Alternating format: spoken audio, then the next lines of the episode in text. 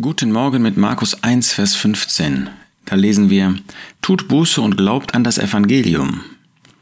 Das ist im Markus-Evangelium das erste, was uns berichtet wird, was der Jesus tat. Johannes war überliefert worden und der Jesus kam nach Galiläa und predigte das Evangelium des Reiches Gottes. Er predigte die gute Botschaft, wie man in das Reich Gottes hineinkommen konnte.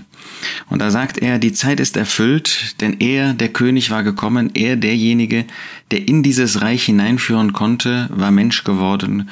Gott hatte ihn gesandt und nun war er in ihrer Mitte und damit war das Reich Gottes nahe gekommen.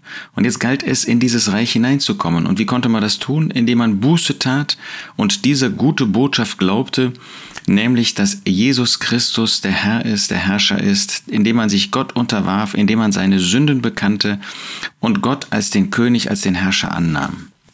Nun, für uns ist das Evangelium weit darüber hinausgehend. Es ist nicht ein anderes Evangelium, bloß die gute Botschaft in der heutigen Zeit umfasst natürlich, dass Jesus Christus das Werk auf Golgatha vollbracht hat. Das war damals noch nicht der Fall.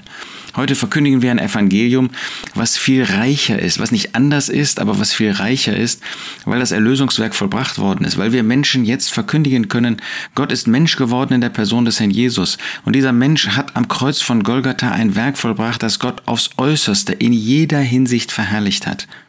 Er hat ein Werk vollbracht, was zur Vergebung unserer Sünden absolut ausreichend ist. Er hat ein Werk vollbracht, was Gott in jeder Hinsicht verherrlicht hat. Es sind nicht einfach nur Mindestanforderungen Gottes erfüllt worden.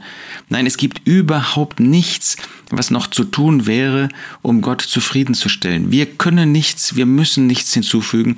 Christus hat alles vollbracht.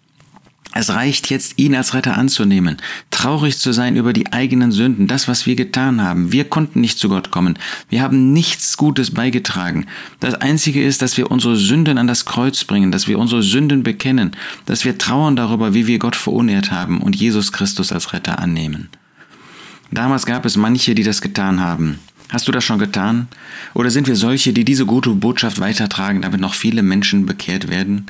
Auch das ist heute noch immer der Weg, um zu Gott zu kommen, um gerettet zu werden, um Vergebung der Sünden zu bekommen. Tut Buße und glaubt an das Evangelium.